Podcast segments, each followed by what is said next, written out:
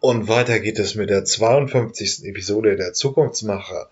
Heute äh, ist der Gast Tekla Wildkenning. Äh, der Name tut mir, geht mir schwer über die Zunge, aber ich habe es jetzt geschafft.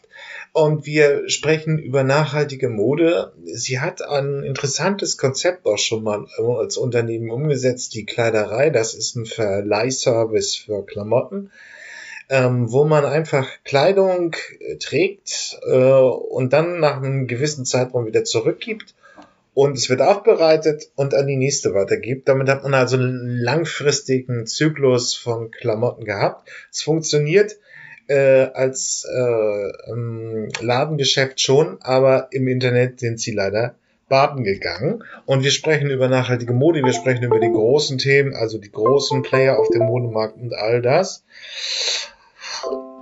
Und dann geht's ums Kiffen.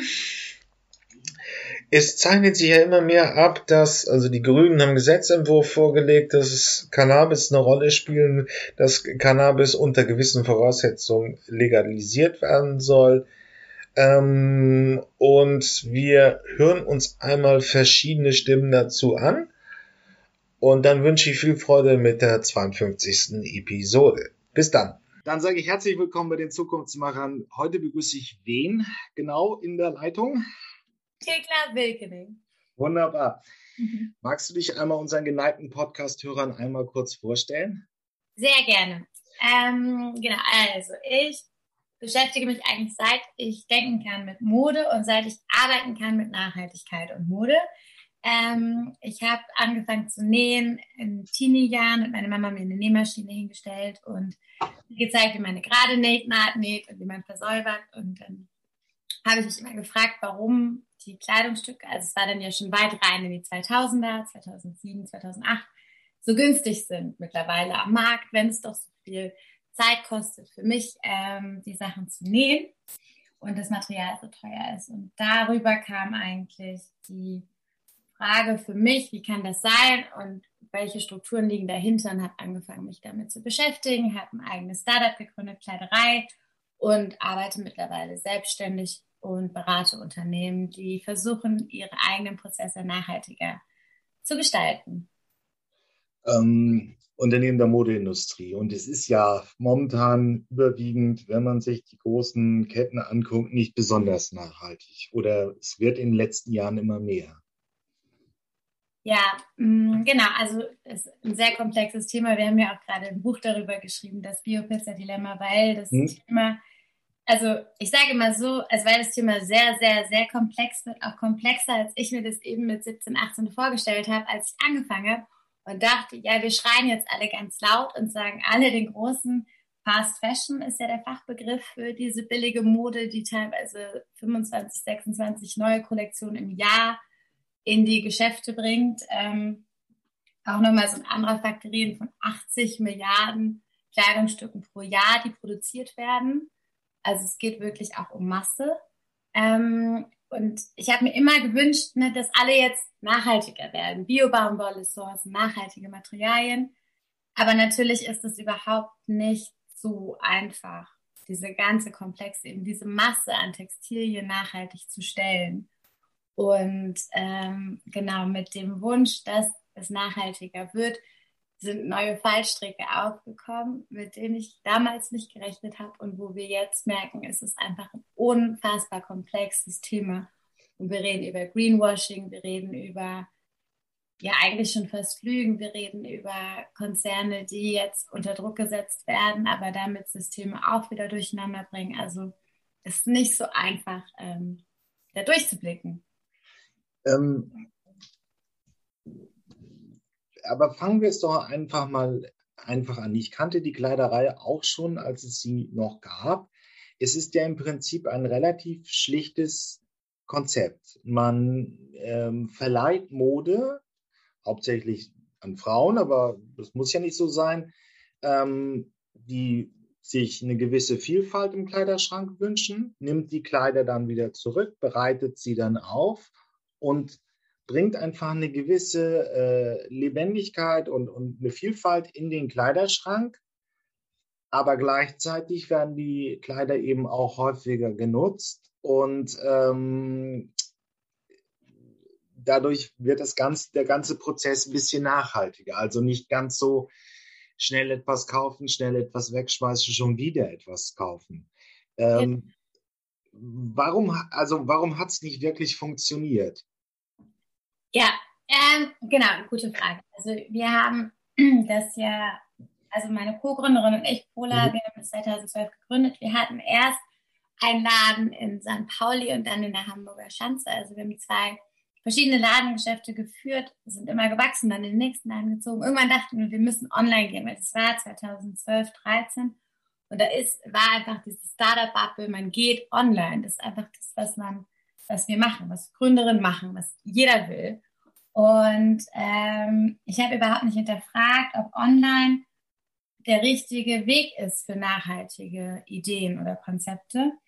Und würde heute aus der Sicht sagen, es stimmt ja auch nicht ganz, dass es Kleidereien nicht mehr gibt. Es gibt nur den Online-Versand nicht mehr. Also es gibt jetzt zwei Filialen in Köln und Freiburg, die aber auch nicht von mir geführt werden, sondern von einer ehemaligen Kollegin.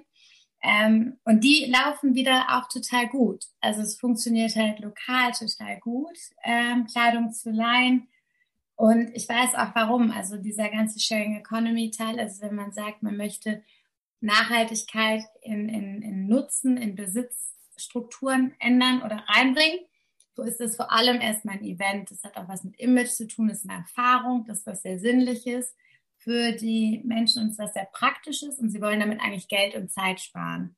Und es sind alles Dinge, die online schwieriger abzubilden sind als in einer Nachbarschaftscommunity mit einem Geschäft. Ich einfach hingehe, wo ich auch Leute treffe, wo ich vielleicht einen Kaffee ähm, trinken kann oder ähm, noch jemand treffen kann oder mitnehmen kann und mhm. dann auch wieder nach Hause gehen, dann ist es irgendwie erledigt. Es kommt nicht drei Tage später mit der Post, dann muss ich nochmal zur Post. Ich war, war gar nicht da. Ich habe es vergessen, dass ich mir was bestellt habe. So, ne, dieser ganze Aufwand dazu steht dem eigentlich entgegen, dass es nämlich eigentlich ein total, wie, du schon, äh, wie Sie schon gesagt haben, ganz einfaches Geschäftsmodell, eine ganz einfache Idee ist und auch was total Logisches, was man mit Freundinnen macht, was die Eltern gemacht haben, was die Großeltern erst recht gemacht haben, einfach weitergeben, nutzen, was da ist. Und ähm, das hat sich gar nicht so leicht in diese digitale Welt übertragen lassen, wie wir uns das damals vorgestellt haben. Okay, ähm, ja, ist auch im Prinzip nachvollziehbar, dass also gerade auch für so modebewusste Frauen das ja auch so, so ein Anknüpfungspunkt ist, wo man sich mal trifft und wo man ja. mal ein bisschen über Mode schnackt. Das Internet war vielleicht auch in den Anfang der 2010er Jahren auch nicht so weit. Ja. Ähm, es gibt ja jetzt, also das ist ja eher mein Bereich, es gibt jetzt schon wieder neue spannende äh, Bereiche, praktisch sowas wie äh, auch äh, Retail-Plattformen, also Amazon für, für nachhaltige Lebensmittel aus der Region. Also ich kann irgendwie in, ähm, in Berlin in, ähm, Schafskäse aus der Region oder aus Brandenburg bestellen und der wird mir dann geliefert. Aber die Konzepte, das war vielleicht ein bisschen früh. Ja. Weil es im Prinzip ein relativ schlichter Ansatz wäre, der wahrscheinlich auch eher bei modebewussten Frauen funktionieren würde.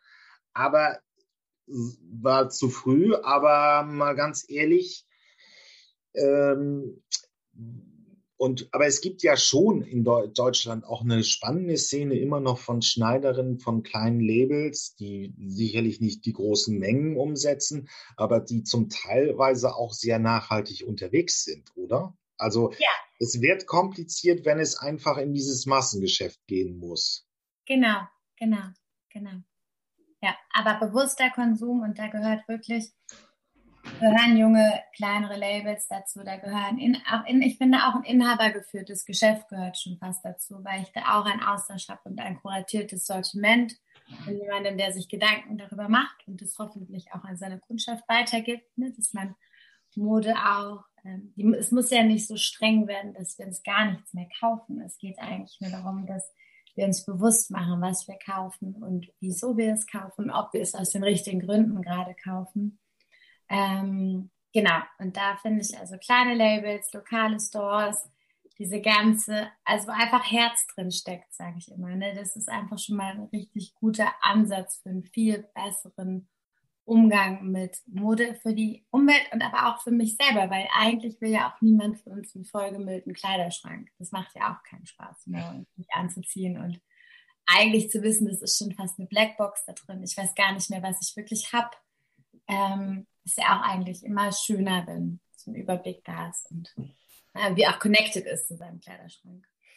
Gut, die, es gibt die Ansätze, nur die Frage ist, wo, wie bekommen die dann im Prinzip schon nachhaltige Ausgangsstoffe? Also kann man, wenn man sagen will, Leder, Ledertaschen machen mit einem nachhaltigen Ansatz, wohin, wo würde man das bekommen und wie könnte man das zu einer am Label äh, bauen, dass, sagen wir mal, Ledertaschen aus nachhaltiger Produktion mit einem halbwegs ansprechenden Design eben aufbaut oder Baumwolle oder also die gesamten Ausgangsstoffe des, der Mode praktisch. Ja, also heute, jetzt 2021, gibt es mittlerweile ganz viele tolle Plattformen, in der Regel auch dann online zu finden. Und wie Sie schon sagten, hat sich viel getan, ähm, wo ich wirklich, also wo ich jetzt beschließen könnte, ich möchte ein Label was ich niemals tun würde, aber könnte ich. Ähm, und dann wirklich schauen könnte, also sourcen könnte, nachhaltig, also Sourcen beschaffen. Ähm, mhm. Wirklich kuratieren weltweit, welche Stoffe gibt es wo, auch schon alternative Stoffe wie aus Algen oder Hanf kommt zum Beispiel zurück und dann kann ich wirklich Kurs eingeben. Das sind wirklich Plattformen, also tolle Menschen, die sich da darum kümmern, dass das eben zugänglich wird. Genau, weil wenn ich erstmal die ganze Recherche global selber wieder anfangen will, das wäre ja nicht effizient. Also da geht es viel um Open Source, geteiltes Wissen, Wissen zur Verfügung stellen und das ist ja auch ein großer Zugang mhm. zu Nachhaltigkeit. Wir packen übrigens diese Links und auch die Kleiderei, alles, was wir jetzt hier auch im Interview besprechen, auch in die Shownotes der, der Episode. Das muss jetzt nicht hektisch nachgesucht werden. Also es gibt schon ein bisschen was. Ähm, ähm, und die Labels können verschiedene Produkte finden. Ähm, ja. Warum würden Sie heute kein Label mehr gründen? Ähm, ich persönlich würde kein Label gründen, weil ich denke, es gibt schon so viel Tolles. Und ich würde eher versuchen, oder das mache ich ja auch, andere Labels zu unterstützen. Okay. Ich finde, das ist tatsächlich leider, wenn wir mal die negativen Seiten von auch der nachhaltigen Szene, ähm, da darf man ja auch mal hinschauen, dass viele Menschen gerne es so alleine machen wollen und diese Koll Kollaboration gemeinsam oder etwas aufzubauen kommt immer, kommt tendenziell noch ein bisschen zu kurz, finde ich. Ähm, okay. Aber dann wird das Problem, äh, entsteht es, wenn es ins Massengeschäft geht. Da ist wenig nachhaltig, oder? Ja. Den ganz großen, also ja. Zara, H&M, wie sie ja. alle heißen. Ähm, warum klemmt es da? Warum ist das immer noch so ein, so ein Massengeschäft, wo, naja, gut, heute gibt es bei Zalando auch schon nachhaltige T-Shirts. Ja. Ja, übrigens noch nicht mal, da hat man keine klare Marktübersicht, aber so viel wahnsinnig teurer als konventionell hergestellte sind sie nicht. Ähm, warum wird es im Massengeschäft so problematisch? Ja, also Nachhaltigkeit kann man ja ganz, ganz grundsätzlich erstmal in zwei Schienen unterscheiden. Das ist einmal die ökologische und einmal die soziale Nachhaltigkeit. Also gerade in der Modeindustrie arbeiten zigtausende, zehntausende Textilarbeiterinnen, die alle auf Lohnbasis bezahlt werden und in der Regel nicht fair also die keine soziale Sicherheit haben, keine Krankenkassen, keine Gehälter, also keine festen Strukturen, sondern auf Stundenbasis bezahlt werden. Und ähm, das ist so die soziale Nachhaltigkeit, die von wirklich keinen großen Unternehmen abgedeckt wird. Also wir können davon ausgehen, wenn auf einem Textil kein Fair Wear oder Fair Trade, das verlinken wir auch in den Notes, Siegel drauf ist, dass die Textilarbeiterinnen entlang der gesamten Lieferkette und dazu gehören auch die Bauern, die die Biobaumwolle anbauen, nicht fair bezahlt, also keine fairen Löhne oder existenzsichernden Löhne erhalten haben. Ähm, das ist einfach so. Das ist auch schwer zu implementieren, weil wir im globalen Süden produzieren, also die großen Konzerne alle, und niemand einfach hingehen kann und sagen kann, ich sage jetzt der Fabrik, wie viel der Fabrikbesitzer seinen Textilarbeiterinnen zahlen soll. Das kostet natürlich viel Zeit, und auch Aufbau und Wissen. Es ist auch tendenziell wieder schwierig, aus dem Ausland zu kommen und jemandem in, in einem anderen Land zu sagen, wie er seine Geschäfte machen soll. Und es ist sehr intransparent. Und dafür braucht es eigentlich politische Maßnahmen, damit das sich im Allgemeinen ändert und nicht jeder einzelne Konzern da irgendwie einzeln vorgeht. Und das andere, was schon ein bisschen besser ist, aber auch nicht so richtig transparent, ist die ökologische Nachhaltigkeit. Also da sprechen wir wirklich von dem Einsatz von Pestiziden, von dem Vermeiden oder Verbieten von genmanipuliertem Saatgut. Da reden wir von Wasser, Wassernutzung, Wasseraufbereitung, also dass kein Trinkwasser verschmutzt wird durch den Einsatz von Pestiziden oder Färbemitteln oder anderen Chemikalien für die Ausrüstung. Ähm, genau, also das sind diese ganzen ökologischen Komponenten. Und das sind in der Regel die, die auch die großen Konzerne angehen. Also wir sehen oft Biobaumwolle oder wir sehen, dass ähm, Unternehmen damit werben, dass irgendwie weniger Wasser verwendet wurde für Färbeprozesse, dass anders gefärbt wurde. Das sind so die Themen, da geht es so langsam voran. Genau, also da sind wir schon ein bisschen da. Aber wenn man dann sagt, das ist eine nachhaltige Kollektion und die Menschen können davon, die von den Löhnen ihre Familie nicht ernähren, dann ist es halt auch die Frage, wie nachhaltig das wirklich ist. Okay.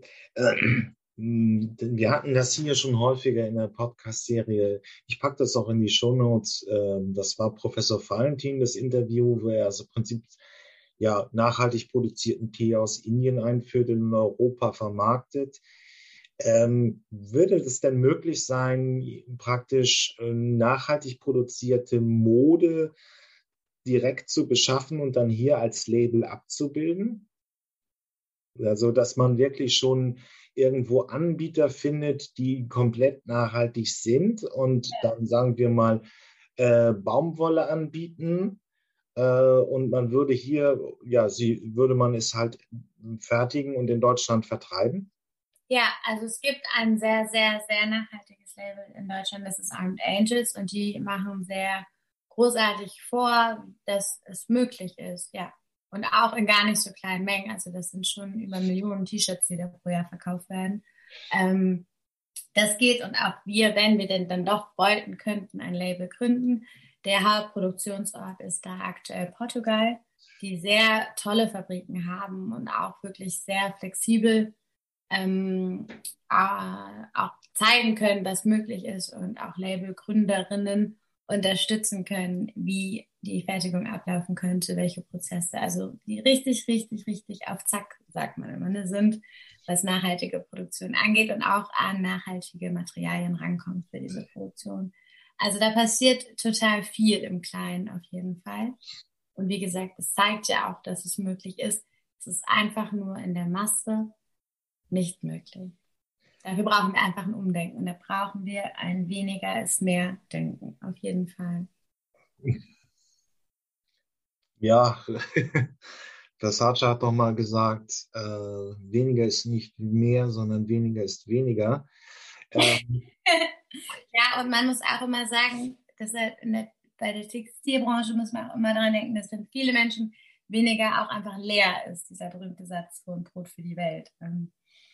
Also wirklich sehr vorsichtig zu benutzen, dieser. Okay, ähm, aber wenn man sich jetzt den deutschen Markt dann angucken würde, und momentan ist es, glaube ich, hat Zalando schon vieles übernommen, also die großen Online-Retailer, ähm, wie würde dann die Änderung aussehen? Also an, ja, keine, nicht mehr so einen schnellen Durchlauf von Mode.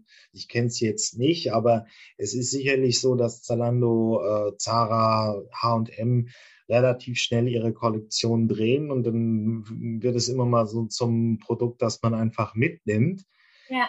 Ähm, das ist problematisch. Also der Durchlauf von Mode muss anders sein. Müssen die Materialien dann auch wieder langlebiger werden?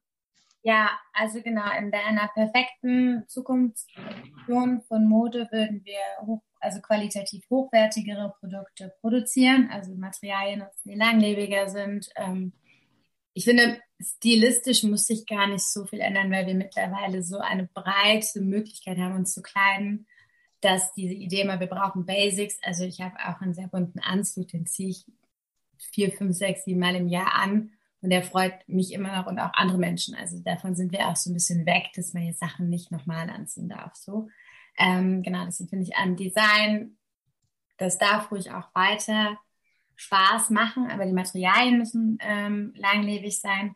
Und damit wir nämlich nicht nur sie auch nur einmal kaufen, da sind sie mit Sicherheit auch teurer als jetzt, weil so billig wie die Mode jetzt ist, es kann nicht nachhaltig sein, auch nicht, wenn die Konzerne behaupten, das wäre nachhaltig, dann ist da einfach gerade so viel Biobaumwolle drin. Und um das auch nochmal kurz zu erklären, also ein T-Shirt kostet meinetwegen dann irgendwie, weiß nicht, 19 Euro oder so in so einem Mittelpreis-Ding. Und davon geht halt nicht mal ein Euro oder so in das Material Baumwolle. Das heißt, es ist dann eigentlich wirklich egal, ob die Fairtrade ist oder nicht, weil der Anteil an, an Materialkosten ist so winzig. Die paar Cent, die das dadurch mehr kostet, die ändern sich halt auch nicht im finalen Preis. Das ist ja das Tragische. Die Entscheidung ist einfach nur, ob ich auch faire Löhne zahle und wie viel dann ins Marketing fließt. Ne? Aber das T-Shirt, natürlich kann das theoretisch auch so viel kosten, wenn man einfach nur den Biobaumwollanteil erhöht. Erst wenn man wirklich alle Strukturen und auch die Strukturen hier in den ähm, Konzernen in Deutschland, in den Büros, die sind teilweise auch nicht fair. Da machen Menschen auch Überstunden, die nicht gut für sie sind, empfehlen, wenn man sich mal umhört. Also auch da, ne, erst dann, wenn all das fair ist, erst dann wird es wirklich teurer. Aber dann sollte es ja auch teurer werden können, weil alle anderen auch wieder fair bezahlt werden. Das ist ja so ein Kreislauf eigentlich. Und ähm, genau, also die setzen auf die Materialien, dann wird es auch nicht teurer, aber es muss einfach viel mehr Transformation passieren.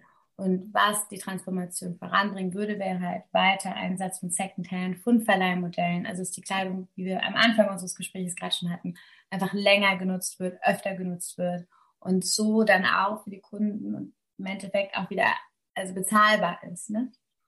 Ja, weil es halt häufiger genutzt wird. Ja. Ähm, ähm, ist schon richtig, dass im Prinzip, ähm, wenn man ein T-Shirt nehmen würde, das in Deutschland 10 Euro kostet, die Produktionskosten so insgesamt bei 70, 80 Cent liegen. Ja. Und dann ist das Problem einfach der Handel oder also, dass man immer noch in den Innenstädten kauft, teure Mieten da in den Großstädten bezahlen muss? Oder wo bleibt dann, dann das Geld? Marketing? Ja, also ja, ich möchte gar nichts gegen den Einzelhandel sagen, weil ich finde es total wichtig, dass wir lokal in Geschäfte gehen können. Ähm, aber klar, dass es exorbitante Mieten in Innenstadtlagen gibt, die damit mitfinanziert werden, das ist auf jeden Fall nicht, äh, nicht richtig. Ähm, genau.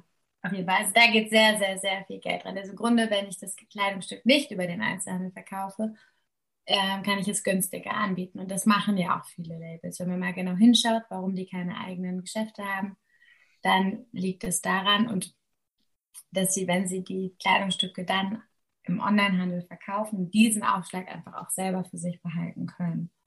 Und ja, da, also in die Mieten, ins Marketing, im generellen, den ganzen Apparat in Deutschland geht einfach, oder in den Ländern, also in den USA ist es ja auch so, in Frankreich, in England, ähm, das Geld, was hier bleibt, ist einfach der Großteil des Geldes, ja.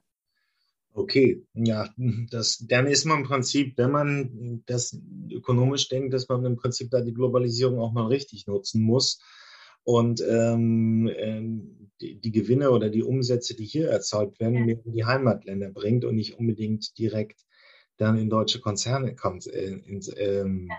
ins, äh, Konzernzentralen bringt. Aber ähm, dann haben wir noch die Verleihmodelle. Wo ist also, das war ja die Kleiderei, noch ein bisschen nischig aufgestellt. Es ging ja hauptsächlich auch um Frauen und auch um modisch bewusste Frauen. Ähm, wo sind da doch gewisse Potenziale und Marktchancen?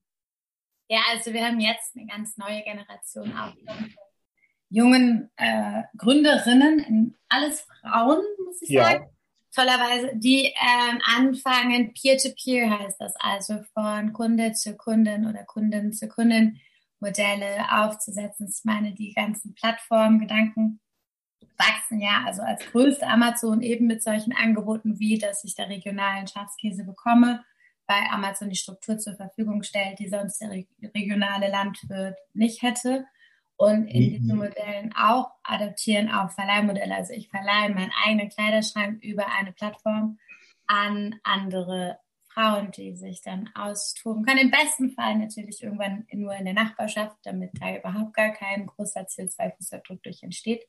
Ähm, genau, aber natürlich auch zwischen zwei Städten. Und da kommen gerade eine ganze Menge Player auf den Markt. Ähm, genau, da gibt's da gibt's richtig, richtig Bewegung. Es ist richtig spannend. Ähm, es gibt übrigens auch im Industriebereich, das sind so ähm, ähm, Unternehmen, die Industriefuß, äh, äh, ja, Fußmatten, äh, Teppiche wieder in, in, an sich nehmen, aufbereiten, beim nächsten ja. und dann durch Lebensdauer erzeugen. Also im Prinzip ist es einfach der Kreislaufgedanke, der dann in die Mode einziehen muss. Ja, genau. Also wir haben ja auch schon eine Podcast-Folge mit Michael Braungart gemacht. Mhm. Also für mich sind das eben, also wenn man das Buch auch liest von ihm und William McDonough, da gibt es ja eben auch diese zwei Ansätze. Also das eine ist diese Materialsauberkeit, also dass ich wirklich Kleidungsstücke hätte, die vielleicht wirklich nur kurz getragen werden. Also entweder ob das jetzt um Babybodies geht oder ich finde auch für erwachsene Menschen in einem gewissen Alltagsleben sind weiße T-Shirts zum Beispiel irgendwie dabei, aber auch schnell hinüber im Handwerk oder sonst was. Also sind eigentlich von ihrer, in ihrer Funktion schon Materialien, äh, Kleidungsstücke, die Materialien haben, wo es super wäre, wenn die biologisch abbaubar wären und super leicht zu entsorgen oder sofort in Faserrecycling übergehen könnten, weil sie eben auch einfach schnell schmutzig werden und gar nicht, man gar nicht davon ausgeht, dass sie jetzt drei, vier, fünf Jahre lang getragen werden, so. Und das ist ja dieser eine Ansatz von Cradle to Cradle, dass es eigentlich wirklich zurückgehen kann wie der Kirschbaum ne, und einfach im Kreislauf bleibt. Ich empfehle da die andere Folge vom Podcast und das Buch. Ja. Dann haben wir auf der anderen Seite eben wirklich diesen Kreislaufgedanken. Also wir haben Materialien wie zum Beispiel einen sehr hochwertigen Ledermantel oder so. Ich glaube, wir haben alle schon welche von unseren Großeltern gesehen. Die gibt's, die überleben Jahrhunderte und wenn jetzt neue kommen und es gibt, ist ja immer noch dabei ein Thema und immer noch ein Streit, ob das nicht nachhaltiger ist als Plastik. Aber sowas zum Beispiel, das wird ja für immer, der wird, der wird nicht irgendwann einfach nicht mehr tragbar sein wahrscheinlich. Und da sind natürlich so Nutzungsmodelle wie Verleihen, Secondhand, Umarbeiten, Änderungsschneidereien, Reparatur. Also ich sage nochmal, ähm, dann können wir es reinstellen. Und auf der anderen Seite gibt es halt so Produkte wie jetzt ein Ledermantel oder so, die einfach so hochwertig sind, dass sie überhaupt gar nicht wirklich bedenken müssen, was passiert damit, wenn der kaputt ist irgendwann, sondern dass davor einfach erstmal so viele andere Nutzungsschritte kommen. Und das ist halt die Kreislaufwirtschaft. Also ich kann ihn verleihen, ich kann ihn verkaufen. Er kann auch repariert werden, zum Beispiel gut, was bei einem weißen T-Shirt natürlich überhaupt nicht so relevant ist. Wie repariert man das im Zweifel, ne? wenn da ein Loch drin ist? Das ist nicht möglich. Und das sind so die zwei Richtungen. Das eine ist wirklich zu gucken, wie bleibt das Material so sauber, dass wir es auch gut wieder recyceln können. Und das andere ist Sachen, die langlebig sind, von, in ihrer, von, ihrer, von dem Design her schon, ähm, wie können die in verschiedenen Kreisläufen genutzt werden und so möglichst viel ja, Lebensdauer, Nutzungsdauer haben, genau. Die, dass die Nutzungsdauer so lang ist wie ihre Lebensdauer, genau, das ist eigentlich das Ziel. Dann kommen wir im Prinzip in, ja, aber einen Bereich rein, das kann ich mir, wie, wie will man denn das ist ja ein bisschen die Frage, ob es in Deutschland wieder eine Textilindustrie geben würde. Natürlich gibt es in vielen Städten Änderungsschneidereien und ähnliches, aber das ist ja alles sehr lohnkostenintensiv. Deswegen haben wir uns ja nur in der Globalisierung, hat es sich so entwickelt, dass man mehr oder weniger billiges Zeug aus dem globalen Süden einkauft, äh, hier paar Tage, paar Wochen, paar Jahre trägt, wegschmeißt und ähm, jetzt müsste man in der Nachhaltigkeit wieder anfangen, ähm, gewisse Produkte so zu entwickeln, dass sie ja bearbeitet, verändert werden könnten.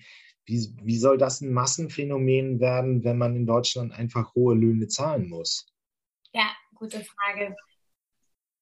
Gute Frage. Also ich glaube tatsächlich, dass das Thema Löhne für alle Nachhaltigkeitsthemen relevant ist. Es muss politisch gelöst werden und es wird disruptiv sein dann.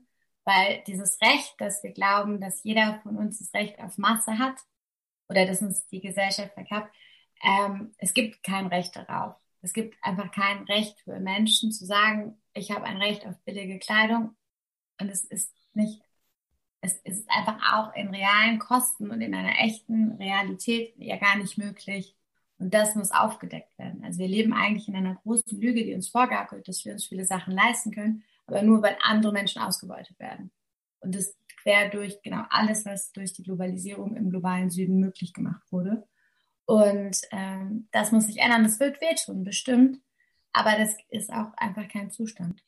Ähm, aber mal so an die Fachfrau die Frage, gibt es das in Deutschland denn noch eigentlich? Wir kennen Sina Trinkwalder hier in dieser Szene. Ähm, aber kann man in Deutschland ähm, aus, Roh, aus Rohmaterialien noch ähm, Klamotten schneidern, sage ich mal so?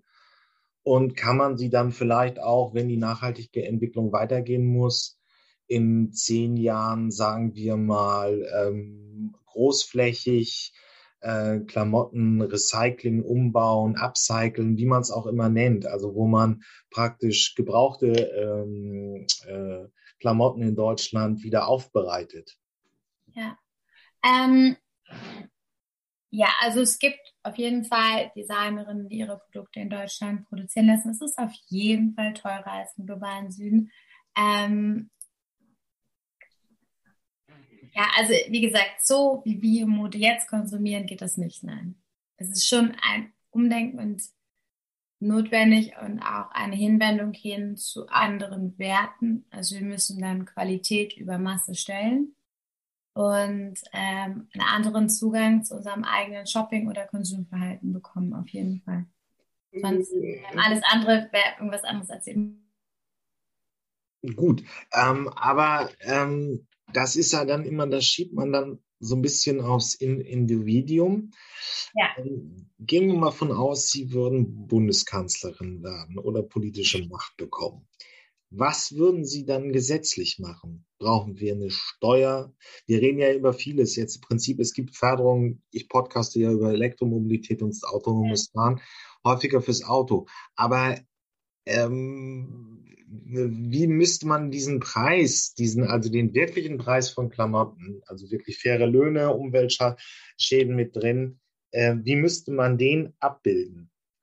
Ja, also erst einmal finde ich, würde ich verbieten, dass mit Produkten gehandelt werden, die nicht nachweisen, dass sie aufgrund von fairen Löhnen ähm, produziert wurden über einen Import- oder Exportstopp. Also es kann ja in beide Richtungen gelten.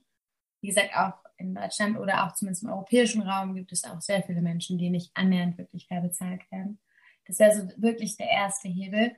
Ähm, und das zweite ist wirklich, dass Unternehmen, also es gibt ja für die Verpackung schon eine Verantwortung, äh, eine äh, Verantwortung dafür, für die Entsorgung der Verpackungen zu bezahlen. Also wenn ich ein, ein, ein Spielzeug kaufe und es hat eine Plastikverpackung drumherum, dann ist der Spielzeughersteller dafür verantwortlich, dass diese Verpackung irgendwo auch zurückgenommen werden kann. Das heißt, er zahlt dafür Geld an die, ne, an die Entsorger, äh, Verwerter. Und das gibt es in der Textilindustrie gar nicht. Also ein T-Shirt, was ähm, kurzweilig ist, ist trotzdem eigentlich fast Müll, aber niemand ist dafür verantwortlich, dass es entsorgt wird. Deswegen gibt es auch keine richtigen Finanzierung für Recyclingstrukturen. Letztendlich sind da gerade die Textilsammler für verantwortlich, die Container stehen haben und die früher auch mal ein recht stabiles ähm, System hatten, weil sie hochwertige und günstige Kleidung bekommen haben und sich das so ausgeglichen hatten, sie die Kleidung ähm, gewinnbringend auch weitergeben konnten, nutzen konnten, recyceln konnten. Jetzt geht das nicht mehr, weil da nur noch billige Kleidung drin landet und die Bürgerinnen ihre teure Kleidung selbstständig auf Plattformen online verkaufen, was ja auch super ist. Aber dafür müssten Hersteller von Kleidungsstücken investieren, damit solche Textilsammler überhaupt Recyclingverfahren in größeren Standards einsetzen könnten.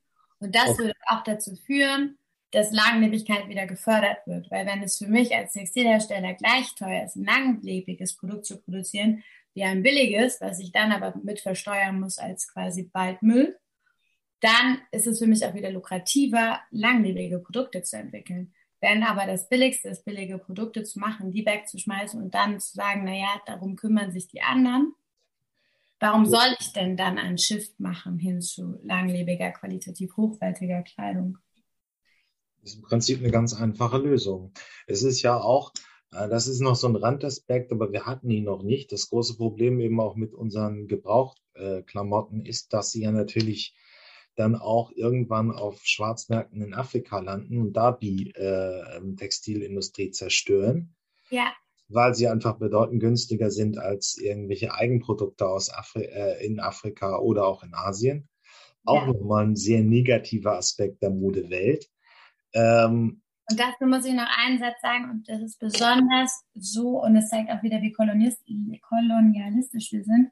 Das war nicht immer so schwierig, als es auch noch eine relativ gute Qualität war und nicht in diesen Massen. Da war es sogar noch so, dass es teilweise wirklich den Ländern geholfen hat und man es auch positiv genommen hat, weil klar war sowas wie BHs zum Beispiel, also eine ganz filigranen Techniken gar nicht vor Ort gefertigt werden können. Da fehlen ja die Maschinen. So ja. bleibt wir nur noch diesen billigen Rahmstil, den wir selber nicht mehr haben wollen, in extremen Massen rüberkarren, entsteht dieser Widerstand und dieses Gefühl, genau, dass alles da zerstört wird und dass es eben nicht mehr einen positiven Effekt hat, sondern eigentlich wirklich Müllablagerung ist. Und das finde ich so interessant, dass sich das verändert einfach. Hm.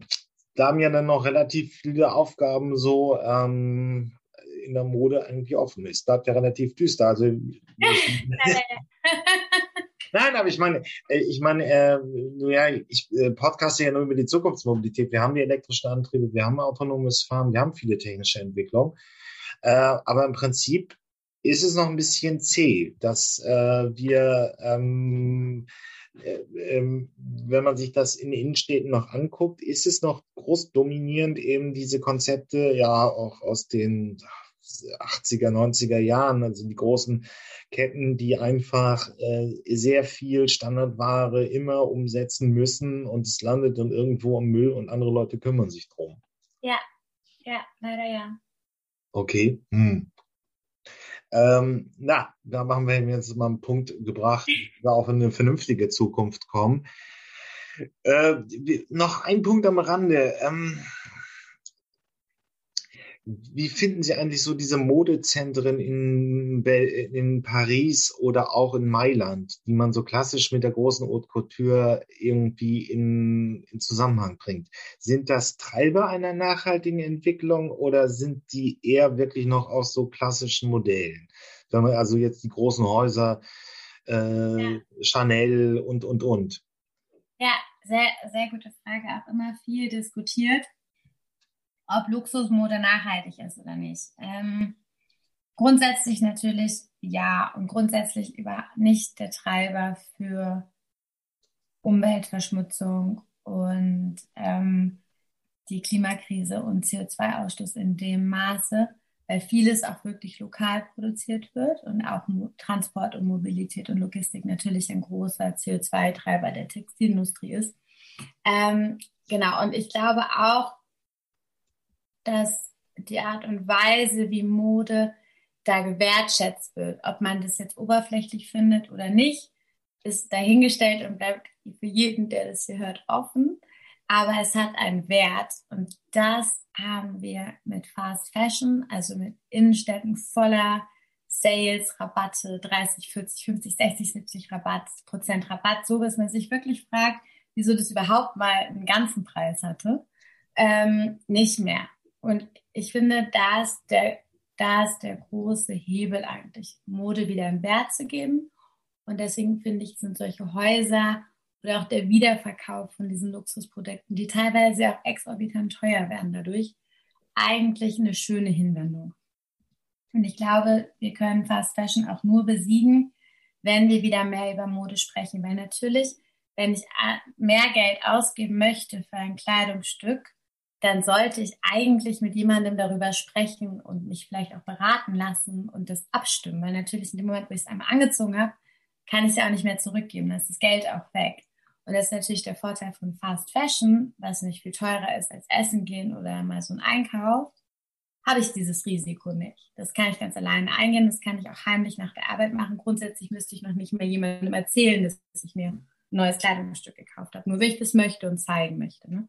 Und deswegen glaube ich immer, dass wir in, vor allem in Deutschland keine gute Kultur haben, über Kleidung zu reden, über ich möchte einkaufen gehen, ich möchte mir was Neues kaufen. Es sollte eigentlich ein salonfähiges, spannendes Thema sein, wie das eben in Italien oder Frankreich oft so ist und mit diesen ganzen Modewochen voller Glamour. Ähm, weil ich glaube, dann wäre es auch für Menschen einfacher, bewusstere Modeentscheidungen zu treffen. Ich glaube, dass wir so in dieser Fast Fashion Welt, in der wir sagen, Mode ist eigentlich so oberflächlich, viele auch alleine lassen damit. das heißt, irgendjemand muss es ihnen erklären, was der Wert von Mode ist. Ja, und das auch zeigen und fühlen. Ne? Erklären ist immer das eine, wichtig ist, dass man es fühlt. Und wenn man, glaube ich, in der Nähe von Chanel wohnt oder sich so eine Reportage anguckt und fühlt, da dreht sich das alles darum und es darf auch sein, da, ich glaube, das verzaubert einen. Und davon haben wir hier wirklich gar nichts eigentlich. Wir haben ja nur. Ja, der gute Job, wir hatten ja, schon genau. ein paar. Aber die sprechen ja auch immer, Jobsche Sander, die sprechen ja auch immer von Understatement und Karl Lagerfeld auch wirklich nur im Chanel-Kosmos nicht. Ne? Und sonst ja. ist es immer dieses, ach Mode, was soll das schon? Ach, ist doch, am besten sieht es so aus, als wäre es zufällig angezogen. Ne? So, und das ist auch oft so. Ähm, genau, und ich glaube manchmal, es wäre eigentlich cool, wenn wir uns alle mehr angewöhnen würden, darüber zu sprechen. Gut, haben wir hier den Anfang gemacht. Vielen Dank ja. für das Gespräch. sehr, sehr gerne. Gebt das handfrei. So hat der gute Christian Ströbele mal Werbung in Berlin-Kreuzberg gemacht. Aber das Thema ist jetzt wirklich in ganz Deutschland angekommen. Auch ein ewig langes Thema. Wir hören uns mal wieder mal angenommen von der ARD an. Und sie betrachten das Szenario, was passieren würde, wenn es legal werden würde in Deutschland. Justus Kliss. Und ihr hört mal angenommen, den Zukunftspodcast der Tagesschau.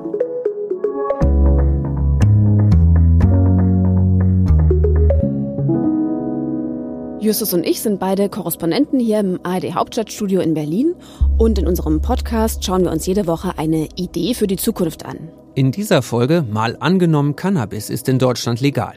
Welche Gefahr birgt es? Welchen Genuss verspricht es? Und ist die Hoffnung wirklich grün? Wenn Cannabis legal wäre, dann könnte die Tagesschau in der Zukunft sich vielleicht so anhören. Ein Jahr nach der Cannabis-Legalisierung in Deutschland hat der Bund mehr als eine Milliarde Euro Steuern zusätzlich eingenommen. Bundesweit mehr als 300 Geschäfte verkaufen inzwischen legalisierte Hanfprodukte. Psychiater verurteilen die Legalisierung weiterhin. Sie vermuten einen Zusammenhang zwischen den steigenden Zahlen von psychotischen Störungen und dem zunehmenden Cannabiskonsum. Natürlich gibt es bei einem solchen Szenario Gewinner und Verlierer. Fangen wir doch mal bei denen an, die was zu gewinnen hätten, wenn wir Cannabis legalisieren würden. Also jeder, der gelbe Briefe ab und zu mal gekriegt hat oder irgendwie mal damit Erfahrung hatte, das ist belastend, wenn du einen Briefkasten aufmachst und da ist ein gelber Brief drin mit einem Datum drauf. Oh, dann ist das irgendwie, es belastet einfach. Und es belastet unnötig. Gelber Brief, der kommt ja vom Staatsanwalt. Vera, du hast dich ja mit diesem ganzen Komplex Polizei, Kriminalität und was steckt dahinter beschäftigt. Genau, und ich war mal im Keller des Hanfmuseums in Berlin. Da gibt es nämlich eine Rechtsberatung und da habe ich Martin getroffen. Also das ist der mit dem gelben Brief im Briefkasten. Wir nennen ihn jetzt einfach mal Martin. Hanfmuseum und Keller ist ja passend. Mhm. Und äh, da wurde ihm geholfen. Da gibt es jeden Donnerstagabend eine Rechtsberatung, kommt ein Anwalt und berät dann eben die Menschen, die wegen Cannabis Probleme mit der Polizei bekommen haben. Und Martin ist eben jemand, der gerne mal einen Joint raucht und halt mit Cannabis erwischt worden ist. Wenn du als Fußgänger unterwegs bist, du kannst dich knallhart zusaufen. Das interessiert keinen. Ne? Und, und, wenn du als Fußgänger irgendwo jetzt rumläufst und hast eine Tüte in der Hand, bist du freiwillig irgendwie. Dann kriegst du das einen Korb mit, dann kriegst du richtig Ärger. Kriegst du eine Anzeige, dann hast du Ärger, musst du zum Anwalt gehen, musst dich mit, mit, mit Polizeibriefen auseinandersetzen, mit Anwaltspost auseinandersetzen, musst Paragraphen lesen. Das ist das ist hart, das ist echt hart. Das ist wirklich so, sobald du mit Cannabis erwischt wirst, auch wenn es eben nur ein Joint in der Hand ist, dann kriegst du eine Anzeige. Weil das Rauchen an sich zwar nicht strafbar ist, damit schädigst du dich ja nur selber, aber du musst dafür Cannabis besitzen. Und das ist das Problem und das ist illegal in Deutschland. Es hat nicht immer gleich Folgen, weil bei geringen Mengen wird eben das Verfahren auch eingestellt. In den Bundesländern ist das ja unterschiedlich mit den Mengen, die man dabei haben darf. Genau, in den meisten Bundesländern sind das bis zu 6 Gramm Cannabis, aber in Berlin sind es sogar bis zu 15 Gramm. Und trotzdem läuft immer die ganze Maschinerie an. Also das geht los mit der Anzeige bei der Polizei. Wenn sie dann ins Revier kommen, müssen sie eine Akte anlegen und dann müssen sie einen Vermerk machen und dann müssen sie das zum Staatsanwalt schicken oder Staatsanwältin. Und da muss dann entschieden werden, was mit dem Verfahren passiert, ob da jetzt eine Anklage erhoben wird, ein Strafbefehl, ob es eingestellt wird. Das ist Klaus Poschmann. Er ist einer von den Anwälten, die ehrenamtlich diese Rechtsberatung im Hanfmuseum machen.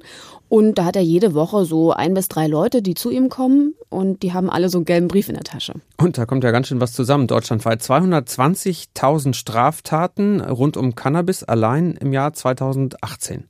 Und 220.000 Mal stellt die Polizei dann auch eine Anzeige. In Berlin haben die das schon ziemlich gut organisiert, damit der Aufwand eben nicht so groß ist. Da gibt es einen Vordruck und da wird dann nur für den einzelnen Fall nochmal in ein paar Sätzen eingetragen. Berliner Pragmatismus. Was passiert ist, genau.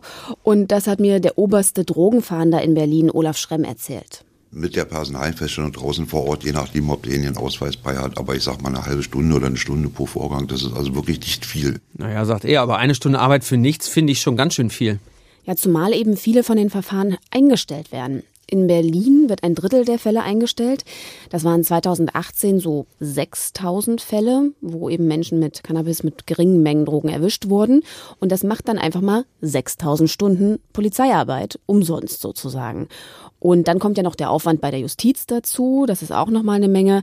Selbst wenn Verfahren eingestellt werden, dauert das auch ein paar Monate. Und wenn Cannabis legal wäre, was wir ja hier mal annehmen, dann würde das wegfallen. Und Menschen wie Martin, die würden sich dann eben nicht mehr, wie er das sagte, als Freiwild führen oder gebrandmarkt. Also er und die anderen Gelegenheitskonsumenten, das wären dann schon mal die Gewinner auch weil es diese Ungewissheit eben nicht mehr gibt. Also beim ersten Mal ist es zwar ziemlich sicher, dass das Verfahren eingestellt wird, aber schon beim zweiten oder beim dritten Mal liegt das dann im Ermessen der Staatsanwaltschaft. Und grundsätzlich können dann eben Geldstrafen oder bis zu fünf Jahre Haft drohen. Außerdem legt die Polizei immer ein Vermerk an, das wird also gespeichert für vielleicht zukünftige Begegnungen und sie schickt die Information an die Führerscheinstelle. Hm, okay, aber Autofahren ist ja auch mit Alkohol nicht erlaubt. Wenn das also wie in unserem Szenario angenommen Cannabis legalisiert würde, würde das aber nichts ändern.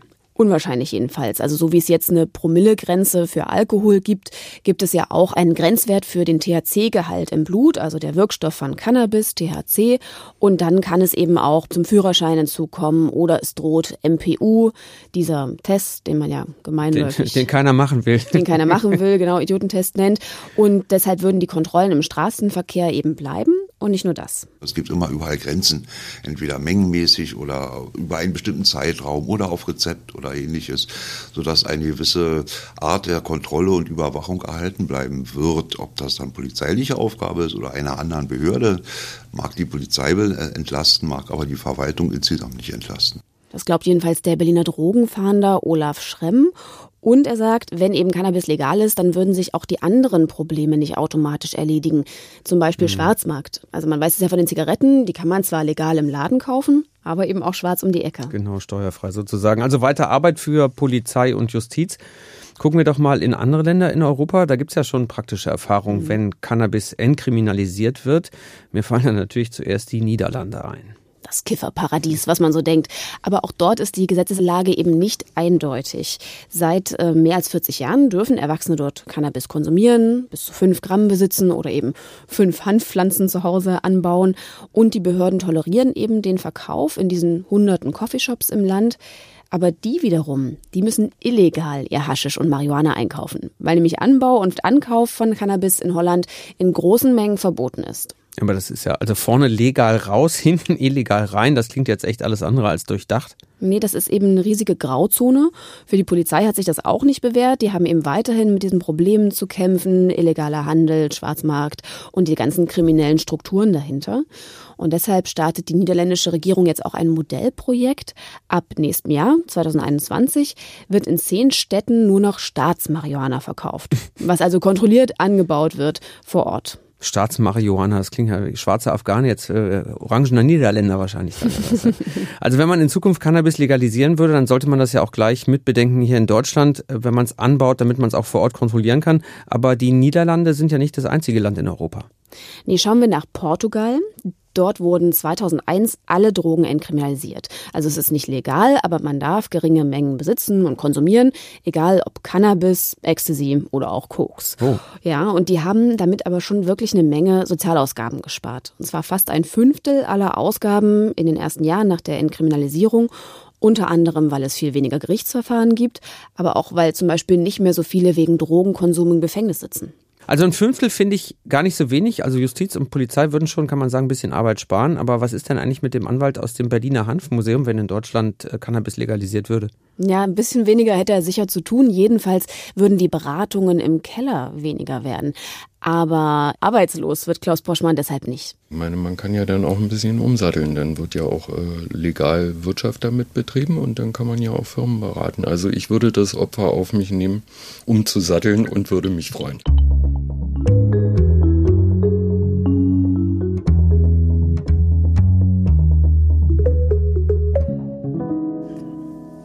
Legale Wirtschaft, neue Geschäfte, Arbeitsplätze, das klingt ja schon nach zukünftigen Gewinnern. Tatsächlich gibt es sogar schon Marktforschungsunternehmen, die sich speziell mit Cannabis-Legalisierung und den wirtschaftlichen Auswirkungen beschäftigen.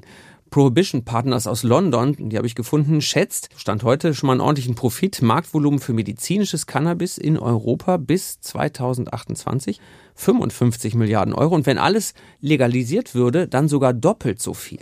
Also mehr als 110 Milliarden Euro, wenn Cannabis in Europa komplett legalisiert würde. Genau. Und Einnahmen für die Wirtschaft, das heißt ja auch, der Staat verdient da was dran. Ja, durch Steuern. Justus Haukapp, der Wirtschaftsprofessor aus Düsseldorf, hat das mal für den Hanfverband durchgerechnet und kommt mit Sozialversicherung und Umsatzsteuer auf eine Milliarde Euro. Und wenn es eine extra Steuer gibt, also sowas wie die Sektsteuer, eine Cannabissteuer, dann sagt er, das sind 650 Millionen Euro zusätzlich für den Staat. Also 1,6 Milliarden Euro pro Jahr, theoretisch. Mhm. Wir können uns das ja mal in der Praxis anschauen. Kanada hat vor mehr als einem Jahr Cannabis legalisiert, auch den Anbau und den Verkauf. Das geht also viel weiter als in den Niederlanden oder in Portugal. Privat dürfen Erwachsene bis zu 30 Gramm Marihuana oder vier Pflanzen besitzen. Und wer sich da richtig gut auskennt, ist unsere Korrespondentin Antje Passenheim in New York. Ja, das passt ja. Da ist Kiffen zwar nicht legal, aber auf der Rangliste der Städte mit dem höchsten Cannabiskonsum liegt New York ganz klar auf Platz 1. Kifferhauptstadt der Welt sozusagen mit 77 Tonnen pro Jahr Verbrauch. Das sind auf einem Haufen 77 Kleinwagen an Marihuana und Haschisch. Also ordentlich. Aber ich habe nicht nur deshalb mit der Korrespondentin in New York gesprochen, sondern weil eben Antje Passenheim auch aus Kanada berichtet, wo Cannabis legal ist. Und ich habe sie gefragt, woran man das dort merkt. Also auf der Straße gehört das Kiffen ja erstmal sowieso nicht zum Bild. Ne? Da rauchen die Leute sowieso überhaupt nicht in der Öffentlichkeit. Sie machen das im Privaten, sie machen das auf Festivals. Aber eins hat sich im Straßenbild getan. Es gibt ganz viele Läden, die gab es früher nicht, nämlich Cannabis-Shops. Allein in Ottawa, da gibt's sechs Läden in der Hauptstadt Ottawa, da war ich. In Toronto gibt's auch viele Läden. Da kannst du Cannabis kaufen und du kannst nicht nur Cannabis da kaufen, du kannst alles ums Kiffen kaufen. Alles aber auch wirklich. Und diese Läden, die zielen darauf ab, dass die Leute keine Angst vor ihnen haben, dass sie wie Lebensmittelläden um die Ecke sind und die Leute mal eben vorbeigehen, sich umgucken. Da ist überhaupt nichts Schmuddeliges dran, wie eben der Cannabis-Dealer um die Ecke. Und du wirst hervorragend beraten in diesen Läden. Kann man denn sagen, dass da eine richtige Branche drumherum entstanden ist, mit Arbeitsplätzen, mit auch ordentlich Profit?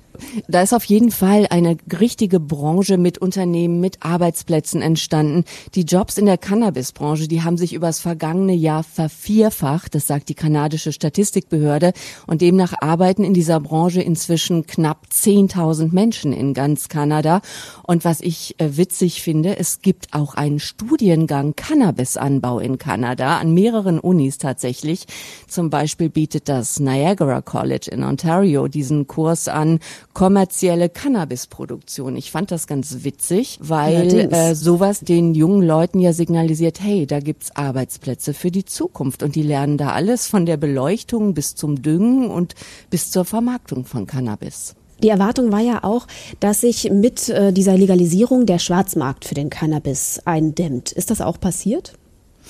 Nee, das ist leider noch nicht so ganz passiert. Mhm. Also es gibt äh, Umfragen, da sagt etwa die Hälfte der Konsumenten an, ja, wir kaufen unser Cannabis in diesen neuen, in diesen offiziellen Läden. Aber gleichzeitig sagt die andere Hälfte, nee, wir machen das noch immer illegal. Und das hat mehrere Gründe. Zum einen gibt es gar nicht so viele Läden, wie es sie eigentlich geben sollte. Die gibt es einfach nur in den Metropolen im Moment und bei weitem nicht genug. Und außerdem ist das Cannabis auf dem Schwarzmarkt immer noch viel billiger. Also so dreieinhalb Gramm der Sorte Lemon Schnickel Fritz, die ich da gesehen habe in einem Laden, die bekommst du für umgerechnet, sagen wir mal, 24 Euro. Und im Netz gibt's das uh, um ein Viertel billiger und mhm. uh, auf dem Schwarzmarkt. Vor allen Dingen, das liegt aber auch daran, dass ja in den legalen Shops nur ähm, staatlich geprüftes Cannabis verkauft wird, staatlich lizenziertes. Mhm. Und diese Gesundheitskontrollen kosten natürlich Geld und das wird aufgeschlagen. Ja, und sicherlich auch der Anbau, der dann auch bestimmte Personalkosten mit sich bringt. Das kann ja auch teurer sein, als wenn das von irgendwo illegal importiert wird.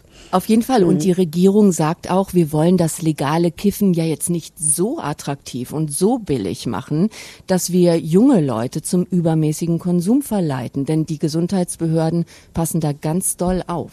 Was zeigt sich denn an den Zahlen? Hat sich da der Konsum verändert? Sind es mehr Kiffer geworden? Witzigerweise sind es angeblich weniger Kiffer geworden. Aha. Auch das sagt die offizielle kanadische Statistikbehörde. Da gibt es keinen Widerspruch, auch nicht von den Gesundheitsbehörden. Als die Legalisierung für Cannabis in der Diskussion war, da gab es kurzzeitig mal einen Anstieg. Da haben viele Leute vielleicht von Cannabis gehört und haben gedacht, okay, das probiere ich doch auch mal aus. Als es dann aber legal war, gab es keinen Anstieg, sondern offenbar einen Abfall wieder. Also 10.000 neue Jobs, spezialisierte Läden, also ich habe das richtig verstanden, nicht in jedem Supermarkt und nicht an der Tankstelle, mhm. aber es sind eben nicht genug und es gibt weiterhin den Schwarzmarkt. Was heißt denn das jetzt für den Staat und seine Steuereinnahmen? Ja, nicht so doll erstmal. Also der Staat Kanada nimmt etwa ein Dollar pro Gramm legal verkauften Cannabis an Steuern ein, aber da gibt's wie gesagt große Probleme. Es gibt zu wenig Shops, der Schwarzmarkt blüht weiter und bei den Anbaufirmen sah es am, äh, zum Jahreswechsel auch überhaupt nicht besser aus. Da hat zum Beispiel der größte Cannabisproduzent Canopy Growth in Kanada, der, der baut auch für Deutschland zum Beispiel äh, medizinisches Cannabis mhm. an. Und dieser Cannabisproduzent ist ganz tief in die roten Zahlen gerutscht, weil eben dieser kontrollierte Kaufrausch, von dem alle geträumt haben, ausgeblieben ist bisher. Tja, also von wegen grün ist die Hoffnung. Du hast ein Buch in der Hand. Ja, das heißt nämlich so. Von TC Boyle, kurzer Buchtipp zwischendurch. Ähm, das handelt davon, dass so ein paar Typen Cannabisanbau in Nordkalifornien versuchen und naja, ich sag mal, ordentlich daran scheitern. Und man kann vielleicht sagen, dass die Erwartungen eben schon sehr groß sind generell, aber am Ende ist es vielleicht nicht der Riesenprofit, wenn Cannabis legalisiert wird. Wirtschaft und Staat, kann man sagen, sind so finanziell ein bisschen Gewinner.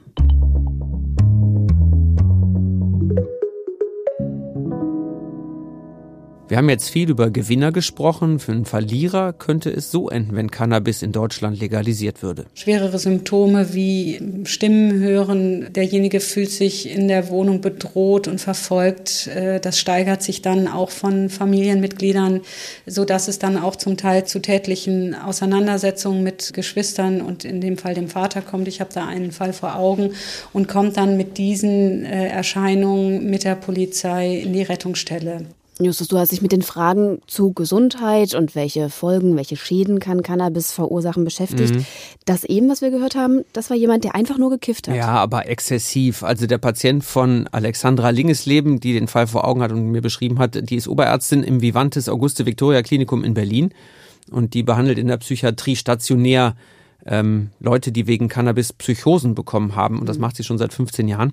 Bei dem Patienten, von dem sie mir erzählt hat, das ist eben das Problem, der hat als Jugendlicher schon angefangen und das Gehirn eines Menschen ist erst mit 25 Jahren ausgereift und wenn man das halt vorher macht, dann kann das bleibende Schäden verursachen. Was sind das so für Schäden?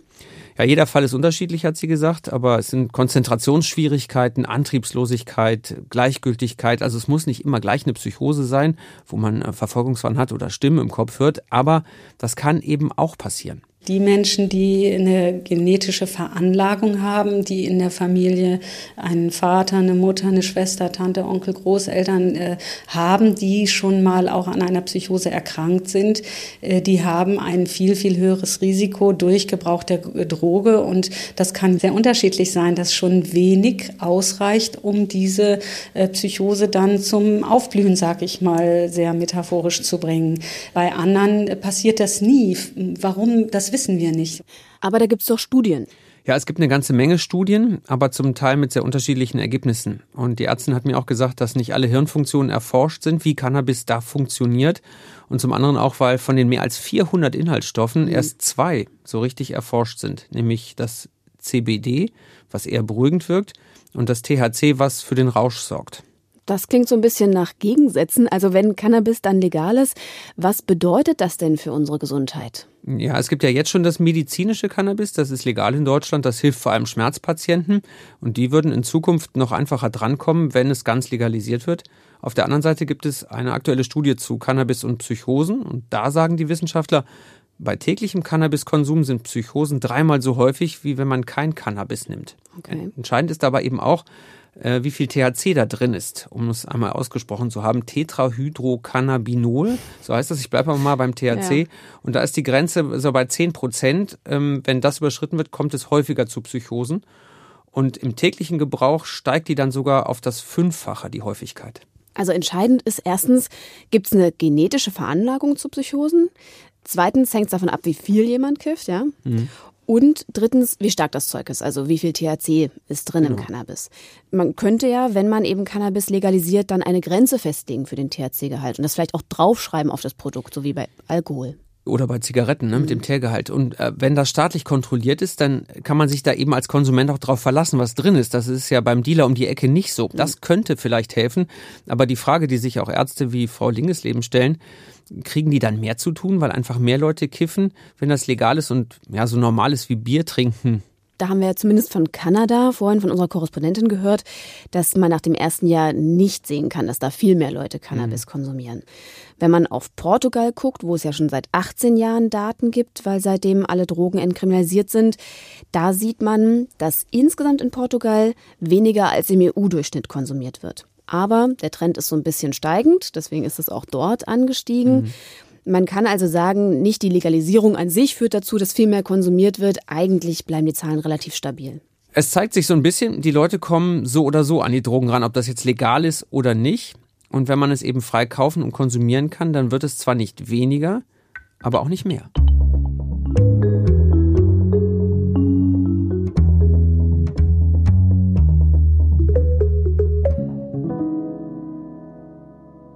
Damit es nicht zu viele Verlierer gibt, sondern mehr Gewinner, ist es wichtig, die Menschen aufzuklären. Prävention findet übrigens die Ärztin Alexandra Lingesleben total wichtig. Das hängt natürlich auch davon ab, wie ist das Konsumverhalten in meinem Umfeld, in dem ich mich befinde. Und von daher denke ich, wäre das schon eine Aufgabe auch von äh, Schule. Und auf der Suche nach einem guten Präventionsprojekt mhm. Äh, bin ich äh, auf Delmenhorst gekommen. Das war schon wirklich interessant. Das Vorzeigeprojekt da läuft schon sehr, sehr lange und heißt Drop und Hop. Und dadurch laufen tatsächlich alle Schüler der sechsten Klassen in Delmenhorst dieses Projekt. Also die 12- bis 13-Jährigen. Ja, genau. Bewusst so früh. Die werden aufgeklärt, was Cannabis so bewirken kann. Und zwar bevor die meisten sich mit dem Zeug zum ersten Mal irgendwie auseinandersetzen oder in Berührung kommen.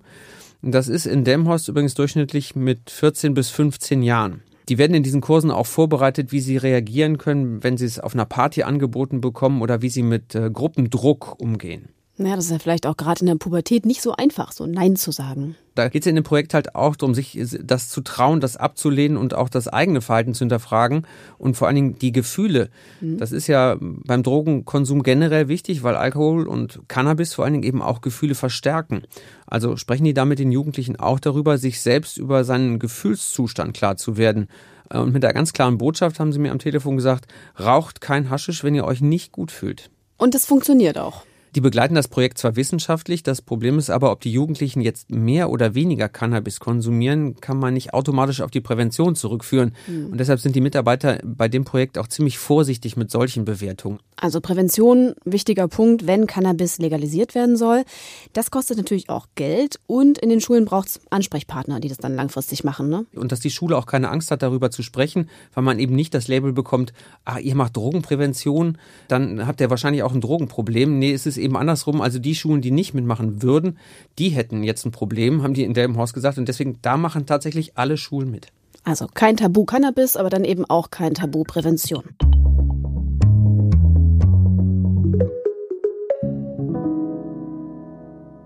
Wir haben ja jetzt ziemlich viel über Cannabis gesprochen. Jetzt lass uns doch mal den Realitätscheck an der Politik machen. Wie wahrscheinlich ist das denn, dass unser Szenario Cannabis legalisieren in Deutschland umgesetzt wird? Also es gibt auf jeden Fall einige Parteien, die zumindest für eine Entkriminalisierung sind. Also die Grünen haben den detailliertesten Vorschlag, nämlich einen ganzen Gesetzentwurf.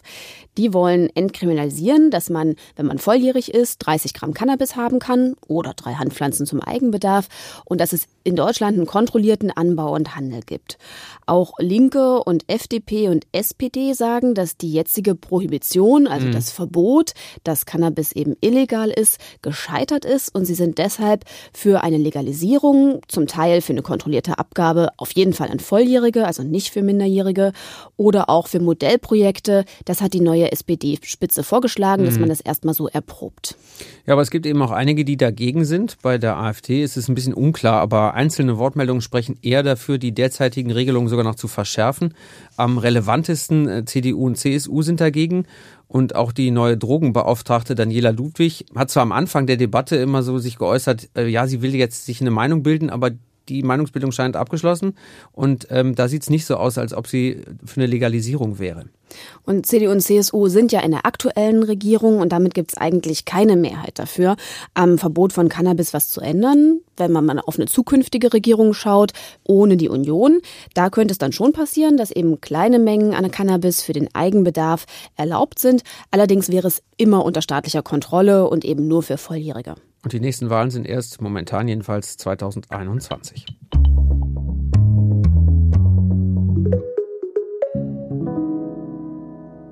Schauen wir uns jetzt mal an, wenn Cannabis in Deutschland legalisiert würde, so wie wir das uns vorstellen, was könnte dann im besten und was im schlechtesten Fall passieren?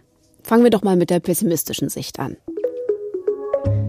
Dass Cannabis legal ist, animiert mehr Menschen, das mal auszuprobieren. Und gerade für junge Menschen ist die Hemmschwelle vielleicht niedriger. Damit steigt das Risiko, dass es mehr Psychosen gibt. In Sachen Kriminalität haben Polizei und Justiz alle Hände voll zu tun, weil es immer noch einen Schwarzmarkt für Cannabis gibt. Und deshalb hat der Staat auch gar nicht so viele Steuereinnahmen. Und damit fehlt auch das nötige Geld für mehr Prävention. Soweit die schlechteste Annahme, aber es könnte ja auch anders kommen. Die knapp 4 Millionen Menschen in Deutschland, die Cannabis konsumieren, gelten nicht mehr als kriminell. Sie können jetzt ihr Zeug legal kaufen, wissen genau, was sie kriegen, weil der Staat die Reinheit der Droge und den THC-Gehalt kontrolliert. Es entstehen Zehntausende neue Jobs rund um das Produkt Cannabis, also Profit für die Wirtschaft und für den Staat. Und Cannabis hat weniger den Reiz des Verbotenen und es wird mehr Aufklärung möglich, weil es kein Tabu mehr ist. Nicht zuletzt wird auch mehr geforscht, wie Cannabis wirkt, auch für medizinische Zwecke. Das war für heute mal angenommen der Zukunftspodcast der Tagesschau. Danke euch fürs Zuhören und fürs Zumailen. Viele von euch schicken uns ja Themenvorschläge und dieses Thema war öfter dabei, Cannabis legalisieren. Wie praktisch, dass wir das sowieso auf dem Zettel hatten. Total gut, wenn sich das so passend ergänzt. Schickt uns weiter Mails mit eurer Meinung. Eure wir hören uns zum ersten Mal Christoph Blass an. Dieser Streit ist ja schon ewig und hier kommt der Standpunkt der Konservativen. Es würde wieder äh, das Verbot soll bleiben. Ähm, weniger Kranke, weniger Therapien und so weiter und so fort. Schauen wir mal. Herr Präsident, verehrte Kolleginnen und Kollegen, Oktober 2020 in Deutschland, Corona-Pandemie erreicht ihren Höhepunkt. Wir haben so viele Neuinfektionen wie noch nie. Viele Unternehmer fragen sich, wie geht es weiter unseren Firmen? Viele Arbeitnehmer fragen sich, ist mein Arbeitsplatz noch sicher? Viele Solo-Selbstständige, wie sieht meine Zukunft aus? Und was macht die Partei Die Linke? Sie sagt, das wichtigste Thema, das ist in diesen Tagen die Gleichstellung von Cannabis konsumierenden Autofahrerinnen und Autofahrern, meine Damen und Herren. Und Sie haben, Sie, haben natürlich, Sie haben natürlich das Recht, genauso wie die Kolleginnen und Kollegen von den Grünen, dieses Thema in diesen Tagen auf die Tagesordnung zu setzen. Ich glaube, ich glaube, die meisten Menschen in unserem Land bewegt im Moment etwas anderes, nämlich wie kann unser Leben die nächsten Monate einigermaßen normalisiert werden und wie können wir die nächsten Wochen und Monate im harten Corona-Winter überstehen. Aber Wir wollen natürlich als CDU-CSU-Fraktion auch auf Ihre Punkte gerne eingehen, denn das ist natürlich auch Ihr gutes Recht als Fraktion Linke und äh, als Fraktion der Grünen. Sie sagen, Cannabis sollte legalisiert werden. Ist alles nicht so schlimm. Wir hören gerade bei Ihnen, bei den Linken heraus, äh, dass man sogar sagen kann, ach, soll im Straßenverkehr nicht zu hart kontrolliert werden. Äh, das ist, das ist, das ist, das ist, lieber Kollege, jetzt bin, jetzt bin ich da. Äh, das ist alles nicht so schlimm und vielleicht kann man auch in Zukunft noch mal einen Joint rauchen, bevor man sich ins Auto setzt. Herr Kollege, gestatten Sie eine Zwischenfrage nee, des Kollegen nee, lasse ich, lass ich, lass ich, jetzt, lass ich jetzt nicht zu. Viele meiner Vorredner, die haben völlig zu Recht darauf hingewiesen, welche Folgen ein Cannabiskonsum hat. Psychosen, die Leistungsfähigkeit des Gehirns nimmt ab und lässt nach, häufig irreparable Schäden. Wenn jemand Cannabis konsumiert, dann wird er möglicherweise dauerhaft abhängig und es ist der Einstieg in das harte Drogengeschäft. Wir haben bei über 10 Prozent der Cannabiskonsumenten Abhängigkeit, Suchttherapie und bei vielen gibt es schwerwiegende therapeutische Behandlung. Das heißt, in einer Schulklasse, wenn 30 Schüler dort sitzen, alle würden Cannabis konsumieren, dann haben wir bei drei Schülern diese schwerwiegenden Folgen zu beobachten. Das ist etwas, was wir als CDU-CSU-Fraktion unbedingt verhindern wollen. Und deswegen werden wir diesen Weg, den Sie hier aufzeichnen, auch nicht gehen. Liebe Kolleginnen und Kollegen, jetzt sagen einige, Sie rufen es gerade auch wieder rein, legalisiert Cannabiskonsum dann nimmt er doch sogar ab, weil er legal ist. Beispiel Kanada zeigt doch das genaue Gegenteil. Dort ist die Zahl der Konsumenten um über 50 Prozent gestiegen, zeigen alle Statistiken und Zahlen. Und deswegen kann auch das für uns kein Weg sein, Cannabis zu legalisieren. Herr Kollege, es gibt Nein. noch einen Wunsch nach Zwischenfrage. Nein, danke. Wir hatten, glaube ich, schon genügend Austausch. Jetzt diskutieren, jetzt, jetzt diskutieren wir Jetzt diskutieren wir hier in dieser Debatte auch darüber, ob es vielleicht in Ordnung sei, Cannabis äh, zu konsumieren und sich dann vielleicht irgendwann ins Auto zu setzen. Wir haben dankenswerterweise, dank der Initiativen, gerade auch hier aus der Unionsfraktion, seit Jahren eine, Zahl, äh, eine sinkende Zahl an Verkehrstoten. 3000 im Jahr 2019. Das sind immer noch 3000 zu viel. Und wir wollen diese Zahl weiter reduzieren und die Vision Zero erreichen. Aber das werden wir doch nicht mit Ihren Anträgen schaffen und indem man sagt, ach, wenn man vielleicht mal Bier trinken kann und Auto fahren kann, dann soll man noch ein Joint rauchen. Diese Logik äh, erschließt sich mir nicht. Wir müssen doch stattdessen eher darüber diskutieren, ob wir eine Null-Toleranz-Strategie auch im Straßenverkehr an den Tag legen, damit wir die Zahl der Verkehrstoten weiter reduzieren. Und dann, meine Damen und Herren, möchte ich noch mal für einen Weg werben, den Daniela Ludwig als Drogenbeauftragte in den vergangenen Monaten auch aufgezeigt hat. Nämlich, dass es viel besser ist, über Prävention den Menschen zu zeigen, welche Folgen hat der Cannabiskonsum. Und gerade auch den Bereich der so, von Social Media und äh, den Internetbereich dafür zu verwenden, denn dort sind ja gerade die Jüngeren viel häufiger unterwegs und deswegen kann ich auch nur die Kampagnen, die da in den vergangenen Wochen von Daniela Ludwig gestartet wurden, mit Nachdruck unterstützen. Deswegen zusammengefasst werden wir Ihre Anträge auch ablehnen. Wir werden nicht den Weg der Legalisierung gehen, denn er bedeutet unsägliches Leid, er bedeutet dass es ab, zu Abhängigkeiten kommt, dass es Therapien gibt, dass äh, viele Menschen darunter leiden. Und wir werden stattdessen den Weg der Prävention einschlagen, denn der ist der deutlich bessere. Herzlichen Dank für die Aufmerksamkeit. Ja, die Grünen sind sehr weit. Sie haben ein Gesetz vorgelegt und der Internetanfall, ja, bekannt aus Funkmedien YouTube. Christoph, äh, Christian Smolenke nimmt ihn hier einmal auseinander um es vorweg zu teasern oder ein bisschen zu spoilern, es wird so ungefähr sein wie beim ähm, Alkohol im Prinzip Jugendbeschränkungen und eben Begrenzung beim Autofahren. Das stellen sich die Grünen gegenwärtig vor, wie ja es sein könnte. Und mal ganz ehrlich gesagt, ist es realistisch, dass es in fünf bis zehn Jahren auch in Deutschland dann so gesetzt werden könnte. Schauen wir mal. Kriminalisierung des Cannabiskonsums eigentlich noch so zeitgemäß ist. Und eine Partei, die sich für die Legalisierung von Cannabis einsetzt, sind die Grünen. Die haben jetzt im Gesundheitsausschuss des Bundestags einen neuen Entwurf für ein Cannabis-Kontrollgesetz eingebracht. Da geht es darum, dass der Erwerb, der Besitz von Cannabis entkriminalisiert werden soll und der Markt zum Zwecke des Jugend- und Gesundheitsschutzes reguliert werden soll. Also ein freier Cannabismarkt und der soll aber reguliert werden. Was das Ergebnis der Abstimmung im Gesundheitsausschuss über dieses neue Cannabis-Kontrollgesetz ist und ob Cannabis bald legal sein wird, das seht ihr in diesem Video.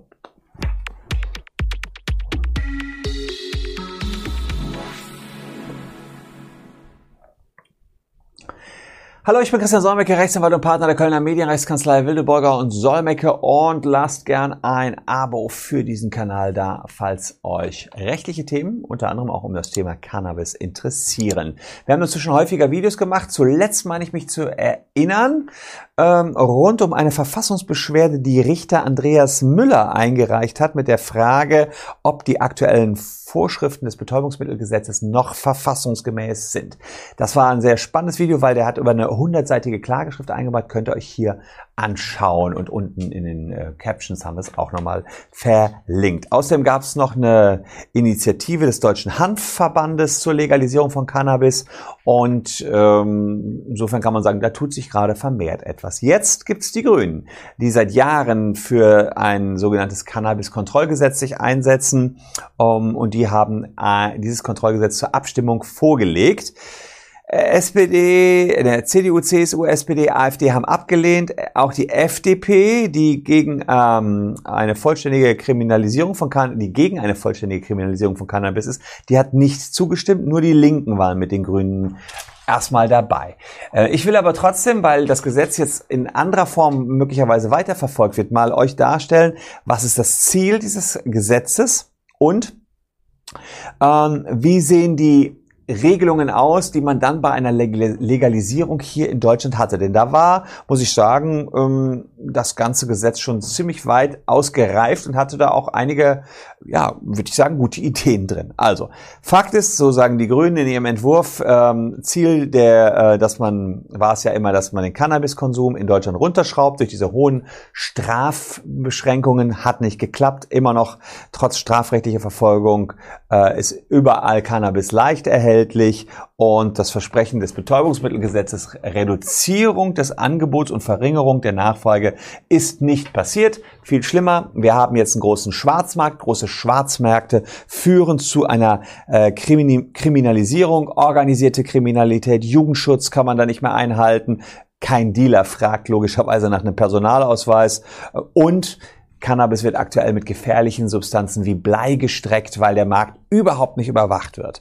Außerdem ist der Wirkstoffgehalt unklar und eine Suchtprävention hier kaum möglich. Das ist sozusagen das, was die Grünen sagen. Deswegen müssen wir das in den legalen Bereich kriegen, weil jetzt im Schwarzmarkt, im illegalen Bereich ganz schlimm. Jetzt haben die sich überlegt, was wir brauchen, ist ein reguliertes, überwachtes System für den Anbau, den Handel und die Abgabe von Cannabis. Und da haben die konkrete Forderungen erstellt. Also erstens Entkriminalisierung. Erwachsene sollen Cannabis künftig kaufen und besitzen dürfen bis zu 30 Gramm oder drei Cannabispflanzen. Immer zum Eigenerwerb. Zweitens. Kinder unter 18 Jahren ist der Besitz und Erwerb vollständig verboten. Das ist Teil des Jugendschutzes. Kontrolle. Der gesamte äh, Verkehr, das heißt äh, Anbau, Verarbeitung, Transport, wird gesetzlich reguliert und es gibt strenge personelle und organisatorische Anforderungen an denjenigen, der damit handeln will und der es anbauen will. Meldepflichten, Sicherheitsauflagen, damit das ganz klar ist soll einen geregelten Verkauf in sogenannten Cannabis-Fachgeschäften geben. Und den Anzahl die, die Anzahl der Fachgeschäfte können die Bundesländer begrenzen. Und im Versandhandel, jetzt bei Amazon, wäre das nicht zugelassen. Strenge Werbeverbote. So ein bisschen wie Tabak darf auch nicht so viel für geworben werden. Bei den Cannabis-Fachgeschäften wäre es so, Kinder und Jugendliche dürfen die nicht äh, betreten. Dafür sollen Ausweiskontrollen her. Auch das war eine Forderung, das Personal dieser Fachgeschäfte soll eine Schulung in der Suchtprävention bekommen, damit am Ort selbst aufgeklärt werden kann. Es soll über Konsumrisiken und Suchtgefahren aufgeklärt werden. Und ähm, man soll im Rahmen des Verbraucherschutzes zusehen, dass nur reines Cannabis eben äh, in Umlauf gebracht wird und auch keine Beimischung da von Alkohol, Tabak noch passiert. Das soll also ganz rein bleiben, damit auch klar ist, was dann nachher beim Endkunden ankommt. In jeder Packungsbeilage soll es Hinweise zur Dosierung und Wirkung geben, äh, so ein bisschen wie es von Arzneimitteln kennt, Wirkungsweise, Warnhinweise, Notfallmaßnahmen, das soll alles sein. Und im Straßenverkehr hat man sich auch überlegt, wann kann man noch mit Cannabis Auto fahren. Hier haben wir auch gewisse Promillegrenzen. Da soll die 24a Straßenverkehrsordnung der Grünung äh, abgeändert werden. Da heißt es, ordnungswidrig handelt, wer äh, im Straßenverkehr ein Kraftfahrzeug führt, obwohl im Blutserum eine Konzentration von 5,0 Nanogramm pro Milliliter oder mehr aktives Delta-9-THC gemessen wurde. Und der Konsum soll alle vier Jahre evaluiert werden. Sprich, ähm, hier gab es einen Entwurf, der sehr detailliert ausgebaldowert hat, wie könnte das ablaufen, wenn wir Cannabis in Deutschland legalisieren. Der ist jetzt noch abgelehnt worden, ja, mit allen Parteien bis auf die Linken. Ähm, aber die Grünen bleiben da offenbar dran. Also es sieht ja, die sind ja auch jetzt, weiß ich nicht, bei Nordrhein-Westfalen oder in Köln zumindest waren die eben, äh, auf dem aufsteigenden Ast. Also die sind ja auch bei den Wahlen extrem viel erfolgreicher gewesen, kriegen auch immer mehr Einfluss in der Regierung so dass ich mir schon vorstellen kann, dass äh, die genau, dass dieser Entwurf, den wir jetzt hier besprochen haben, schon ein Szenario ist, was für Deutschland vielleicht noch nicht im nächsten Jahr, aber für die nächsten fünf bis zehn Jahre äh, denkbar ist. Ob 18 die richtige Grenze ist oder vielleicht 25, da geht es ja wiederum um darum, wann ist man von der Entwicklung her so weit, dass es einem keinen Schaden mehr zufügen kann. Aber das sollen dann die Experten letztlich ausmachen. Aber von der Grundtendenz her ist das etwas, was, ähm, glaube ich, funktionieren könnte. Ja, vielleicht haben sie es ja auch in den Niederlanden abgeguckt. Ich meine, da gibt es ja auch schon ähm, die weitgehende Legalisierung. Nur, dass eben die Parteien aktuell noch nicht so weit sind, aber vielleicht gibt es jetzt nochmal Änderungen an dem Entwurf und man versucht es nochmal seitens der Grünen. Ähm, aber das ist sozusagen etwas, was ganz glasklar auf dem Tisch steht. Äh, wir haben es unten mal euch äh, verlinkt. Das ist die Bundestagsdrucksache. Äh, pop, pop, pop, steht das hier bei? Ne, ist jedenfalls eine Bundestagsdrucksache. Ähm, 1900819.pdf. Ja.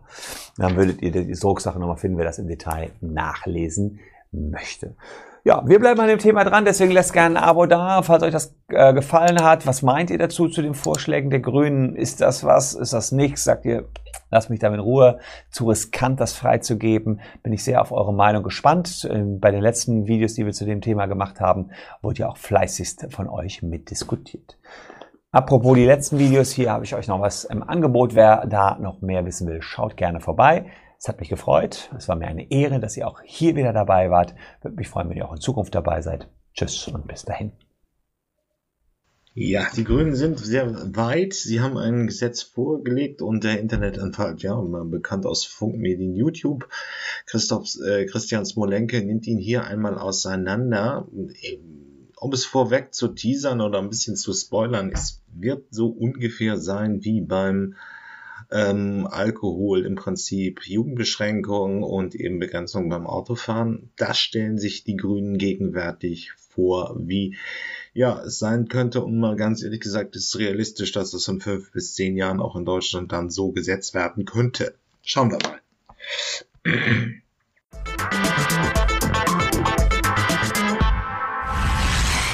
Mittwochabend am Stadtrand von Colorado Springs.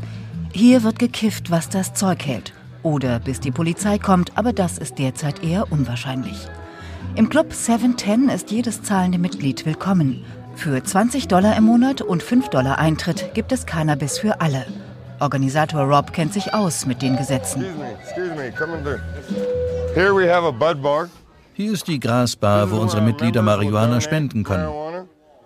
Er darf ganz legal bis zu 28 Gramm besitzen und sie dann ganz legal kostenlos weitergeben. Jeder Raum ein kleines Raucherparadies. In diesem Raum sind noch weitere Mitglieder. Statt Beschaffungsstress, piesiges Miteinander auf dem Sofa. Mehr Sicherheit, das ist der wichtigste Punkt. Keiner muss mehr rausgehen in irgendwelche Drogenhöllen oder auf die Straße. Wir müssen keine Angst mehr haben um unser Leben, wenn wir etwas so harmloses tun, verglichen mit Alkohol, Koffein oder Zucker. Wellness sozusagen. Was ich hier gerade mache, das ist der letzte Schrei. Wachsrauchen und Oropax. Dies ist ein Pfeifenkopf aus Titan. Man tut ein bisschen Wachs auf dieses Ende hier. Im Grunde ist es ein Marihuana-Konzentrat. Bis zu 98 Prozent THC enthält das klebrige Konzentrat. nice.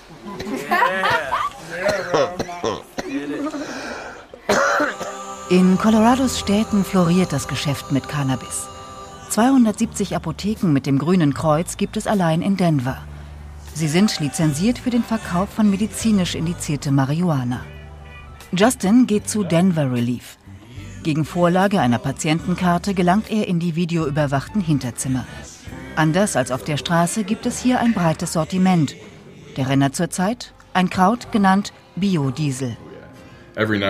Ab und zu hatte man früher mal Glück, aber hier geht es nicht mehr um Glück, sondern darum, der Stoff ist gut und der ist gut und der auch. Welchen Geschmack möchte ich und wie intensiv soll er sein?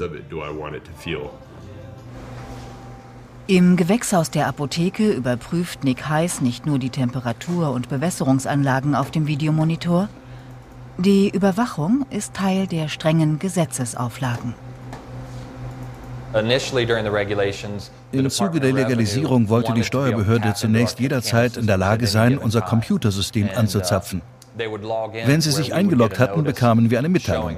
Sie wollten alle Systeme anzapfen können, wann auch immer, um einzelne Anlagen genau zu überprüfen. Nick ist Gärtner. Statt Blumen züchtet er jetzt Cannabis für seine Kunden. Er weiß, wie er aus der Nutzpflanze das volle High-Potenzial schöpfen kann. Wenn Leute über Marihuana reden, in einer Nachrichtensendung zum Beispiel, sieht man immer nur diese berühmten Blätter. Tatsächlich aber enthält das Blatt keinerlei aktive Substanzen. Diese Inhaltsstoffe befinden sich im Öl der Staude und es sieht dann so aus, als sei sie von Zucker umhüllt. Und in diesen kleinen Kristallen befindet sich der Cannabis-Wirkstoff. Sechs Pflanzen darf er für jeden registrierten Patienten seiner Apotheke kultivieren und muss genau Buch führen. Die können sich das anschauen und uns auffordern, jede Pflanze einem Patienten zuzuordnen. Deshalb müssen sie gekennzeichnet sein. Darüber hinaus müssen wir per Computer in der Lage sein, ihnen zu beweisen, dass Nummer 20T18 zu einem Patienten in unserem System gehört. Wenn nicht, müssen wir die Pflanze zerstören und auf den Müll werfen. Bei dem Run auf den Markt haben sich manche Firmen bereits gut positioniert. Dixie Elixiers produziert Lebensmittel, gewürzt mit Marihuana. Wir werden jetzt gleich unseren sogenannten Käfig betreten, genau genommen eine abgesicherte Lagerhalle und einer unserer kritischen Kontrollpunkte. In diesem Lager befinden sich sowohl medizinisches Marihuana als auch unsere anderen Produkte, die Container und die Verpackungsabteilung. Ab hier wird alles besonders überwacht. Das Lager ist eine Art Paradies für kiffende Nichtraucher. Sprudellimonaden mit unterschiedlich hohem Marihuana-Gehalt, Tropfen für unterwegs, Massageöl, Bonbons und Badesalz. Hier kommt jeder auf seinen Rausch, diskret und vor allem unbemerkt. Pfefferminzbonbons sind sozial absolut akzeptiert, nicht nur in den USA, auch in Europa. Diese Dose enthält 20 Dragees mit 10 Milligramm pro Bonbon. Das entspricht 20 Marihuana-Zigaretten. Man kann sie bequem bei sich tragen, schiebt sich eins in den Mund, ohne dass jemand den Unterschied bemerkt. Wenn man also ein Schmerzmittel braucht, zum Beispiel am Arbeitsplatz, eine relativ kleine Dosis, es sind ja nicht mehr als 10 Milligramm, dann ist das ziemlich populär. Mit Blick auf die Zukunft hat Tony Fox in ihre Apotheke investiert. Auf der hauseigenen Plantage mit Blickfenster können die Kunden ihre Medizin gedeihen sehen. Tonis Aufklärungsmission bezieht sich allerdings nicht nur auf Flora und Fauna. Ich liebe diese Pflanzen. Ich finde, dass die massenhafte Inhaftierung von Drogenstraftätern in diesem Land eine große Schande ist für unsere Nation. Der Krieg gegen die Drogen ist gescheitert und viele seiner Opfer sollten keine Opfer sein. Wir müssen unsere Politik bezüglich dieser Pflanze neu bewerten, den Missbrauch dieser Pflanze als soziales Thema behandeln und nicht als kriminelles. Mit dem Vorwurf, nicht alle Marihuana-Patienten seien wirklich krank, kann sie leben. Denn zu ihren Kunden gehören Menschen wie Chris, ein Diabetiker, zu krank und zu arm für eine neue Niere. THC ist das Einzige, was die Schmerzen lindert. Obwohl vom Arzt verordnet, erstattet seine Krankenkasse nichts. Er ist wirklich ein Mensch in Not, der verzweifelt Hilfe braucht, sie aber nicht bekommen kann. Die Medizin, die ihm hilft, muss er selbst finanzieren. Man hat ihm Arzneimittel gegen seine Leiden verschrieben, noch und noch. Doch die Nebenwirkungen sind schlimmer. Man kann sie aber lindern. 140 Dollar für 14 Gramm Schmerzmittel. Das muss ein paar Wochen reichen. Bye, guys. Thanks for coming in. It was nice meeting you. Sean Azzaretti hat ein Gebrechen, das nicht auf der staatlich anerkannten Liste verschreibungswürdiger Erkrankungen steht. Der Marineveteran kehrte mit einer posttraumatischen Störung aus dem Irak zurück. Nach seiner zweiten Tour war er ein Wrack. Der Militärarzt verschrieb ihm den Standard-Psychopharmacocktail. Man hat mir 6 Milligramm Xanax pro Tag verschrieben, 4 Milligramm Clonazepam.